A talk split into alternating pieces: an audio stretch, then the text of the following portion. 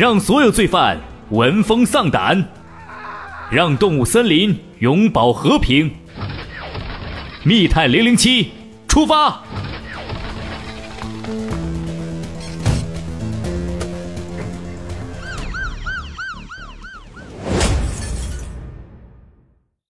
第一集，吃人的怪兽一。一阵急促的电话铃声打破了黑夜的宁静。森林密探局的二层阁楼里，一个帅气的身影咻的一声从床上弹了起来，一把抓起了床头柜的电话。喂，是密探零零七先生吗？电话那头，一位女士的声音传了过来。显然，这位女士受了不小的惊吓，她的声音呐颤颤巍巍的：“是我，发生什么事了？”“零零七探长，求你救救我！仓库这里有吃人的怪兽！”电话里的声音越来越急促，似乎危险正在一步步靠近他。密探零零七压低了声音，脑海里快速运转起来：“你在哪儿？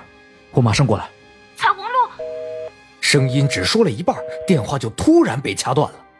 看来事情已经很严重了。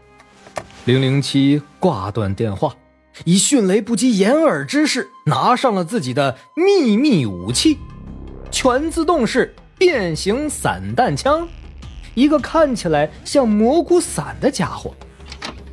然后骑上了密探专用的电动车，朝着彩虹路。开去。彩虹路位于动物森林的东边，一共有三十六户人家，其中独居的女性动物只有五户人家。可是现在是深夜呀，总不能一户一户人家去查吧？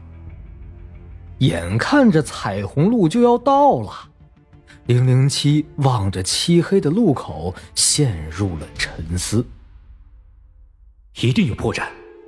对了，没错，就是那儿。彩虹路三十九号绵羊小姐的家。作为一名称职的密探，怎么可能会漏掉一丝线索？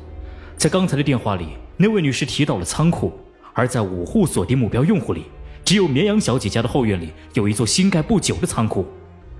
想到这儿。零零七踩足了油门，冲向了绵羊小姐的家里。